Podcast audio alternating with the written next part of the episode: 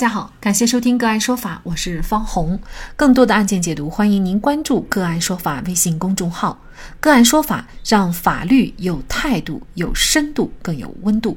今天我们跟大家来聊一下，被两人啤酒瓶砸头、掐脖子后，男子反击，构成正当防卫。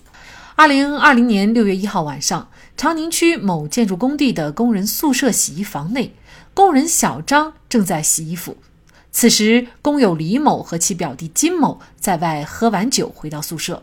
李某发现自己的衣服不见了，于是质问正在洗衣服的小张，二人就发生了口角。后，金某告诉李某，是金某将他的衣服晾晒出去了，和小张无关。可是李某仍然不停谩骂小张，小张开始并没有还嘴，只是劝李某早点休息。其他在场的工友也纷纷劝李某不要骂人，但李某仍然继续谩骂。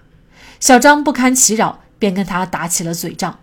此时，李某突然从床底下拿出了两个空啤酒瓶，一手一个，并用其中一个向小张头上砸去。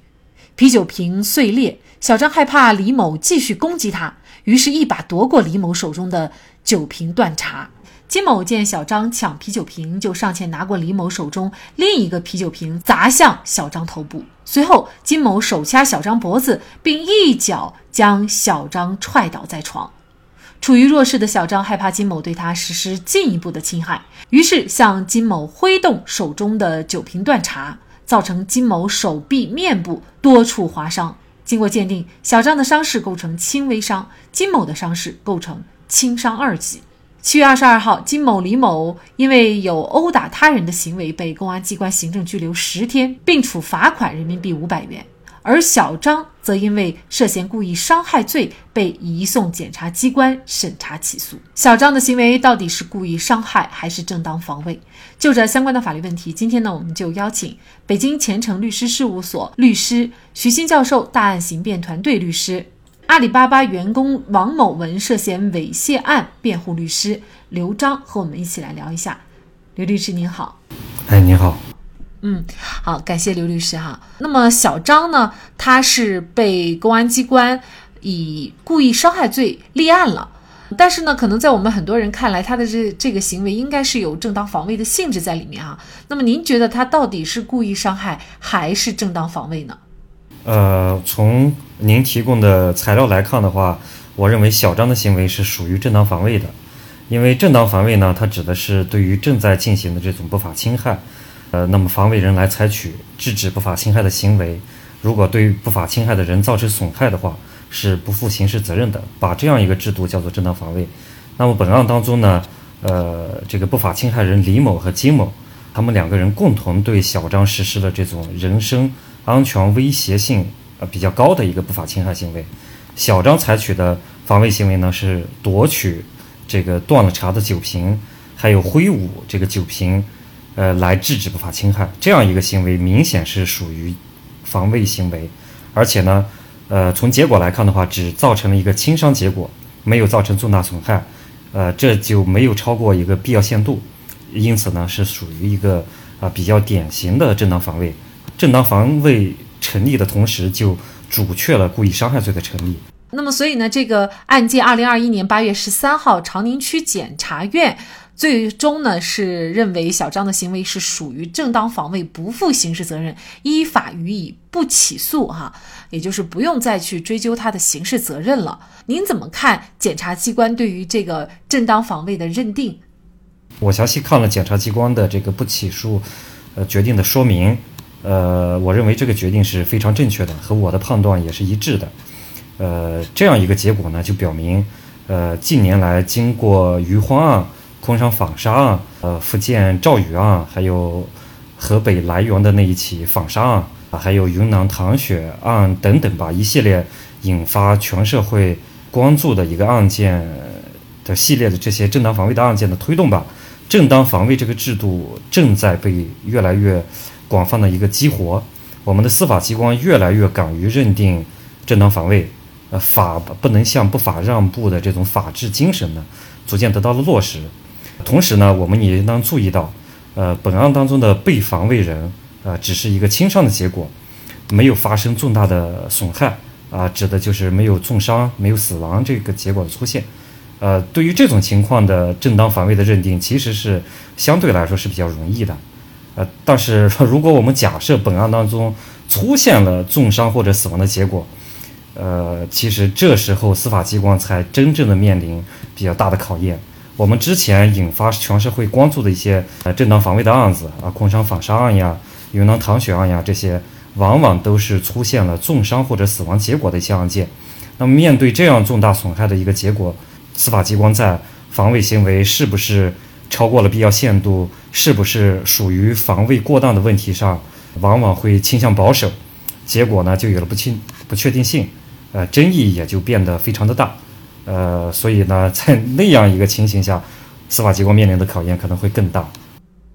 确实哈，其实这个案件呢，我刚开始没有看结果的时候呢，我可能预测到就是，呃，我自己猜测是不是当时这个小张把人给打死了啊？呃，因为呢，当时这种情况啊，确实是我们自己感觉就是欺人太甚哈。因为人家小张在洗衣服，你首先你去找事儿，说人家拿了偷了你的衣服，然后呢又去谩骂。小张一直都在隐忍，应该是说哈。那么在隐忍以后呢，他还不解气，他还要从这个床底拿出空酒瓶，而且呢是往小张的头上砸去，因为这个头部它是一个非常重要的部位啊。而且当时这个啤酒瓶砸裂了，在这种情况下呢，小张他夺到啤酒瓶以后呢，并没有直接的去反击。呃，而是金某呢，又进一步的在李某打他以后呢，进一步的又拿啤酒瓶砸向小张的，又是这个头部哈要害的部位，而且还掐他的脖子。在这种紧急的情况下，小张比如说把这个啤酒瓶的断茬刺到了对方的要害部位，那么对方死亡了，这种情况又算不算是正当防卫呢？呃，您说的这情况就是我刚才提到的，呃，其实呃，在以前的一些正当防卫的案件当中，真正考验我们司法机关。智慧啊，还有对正当防卫呃这个制度法的精神的理解的一个情形，呃，就是我们这个案子假设如果出现了死亡的结果，那就属于法律上呃刑法第二十条关于正当防卫当中出现了重大损害的这种情形。这种情形呢，出现了死亡的结果呢，首先呢，它是不当然的属于防卫过当，我们不能从结果说。呃，只要出现了死亡结果，就属于正当防卫，而是我们要来，首先我们要来看这种呃情形是不是符合刑法第二十条第三款规定的无限防卫啊，或者我们也叫特殊防卫的这个情形。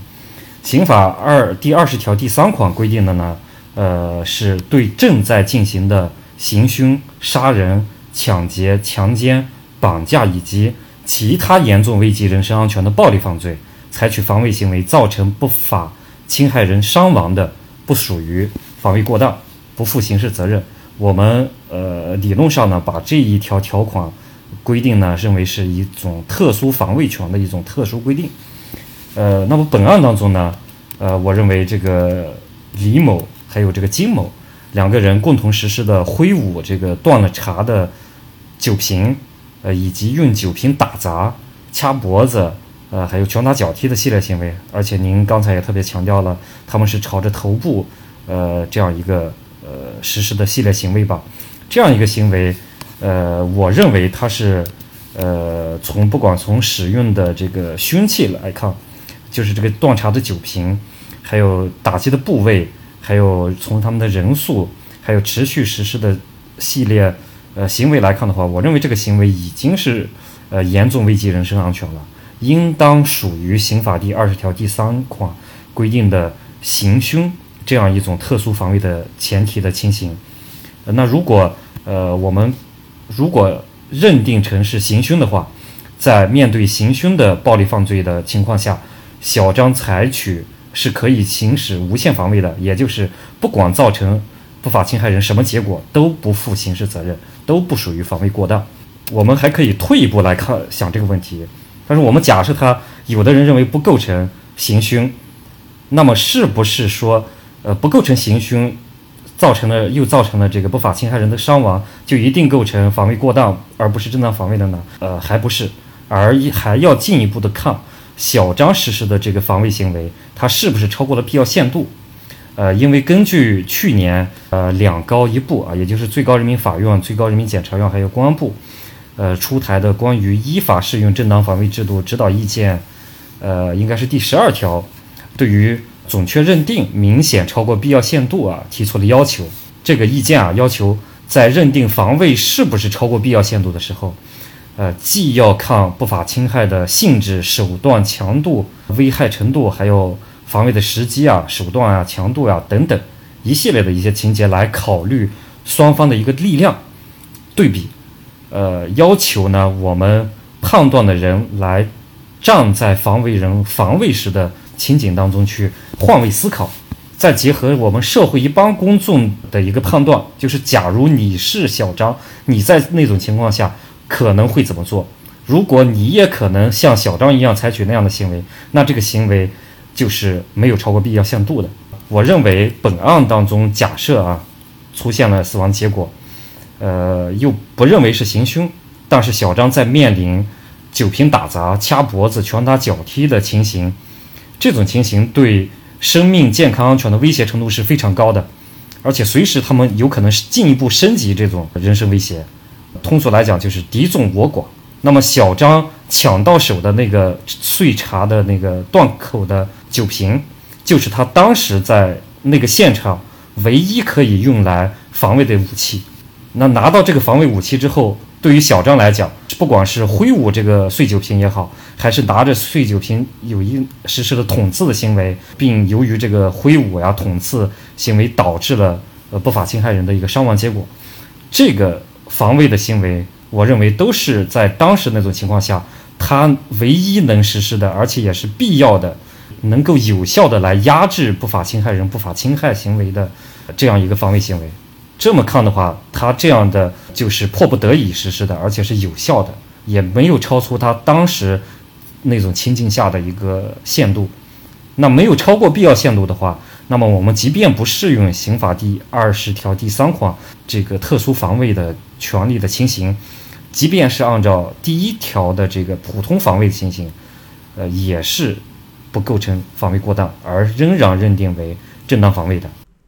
嗯，其实呢，有一段时间以来啊，比如说谁能闹谁有理，或者谁死伤了，那谁就有理。所以呢，法院判决有的时候呢，也会各打五十大板，呃，让我们这个很多人啊，对于类似的一些这种司法判决呢，也会争议颇大哈。嗯，所以呢，通过我们看这个案件的认定，还有刚才啊刘律师所举的一些案件，法院、检察机关对于正当防卫的大胆适用，嗯，确实呢是体现了呃司法的担当，那么也弘扬了咱们社会的正气，也是提倡和鼓励大家在。任何的场合，当自己的人身受到危害，或者他人的人身受到危害的时候，在保护自己的同时，也能伸张社会的正义。好，那么在这里呢，也非常感谢北京前程律师事务所呃许昕教授大案刑辩团队刘章律师。更多的精彩案件解读，欢迎您继续关注我们“个案说法”的微信公众号。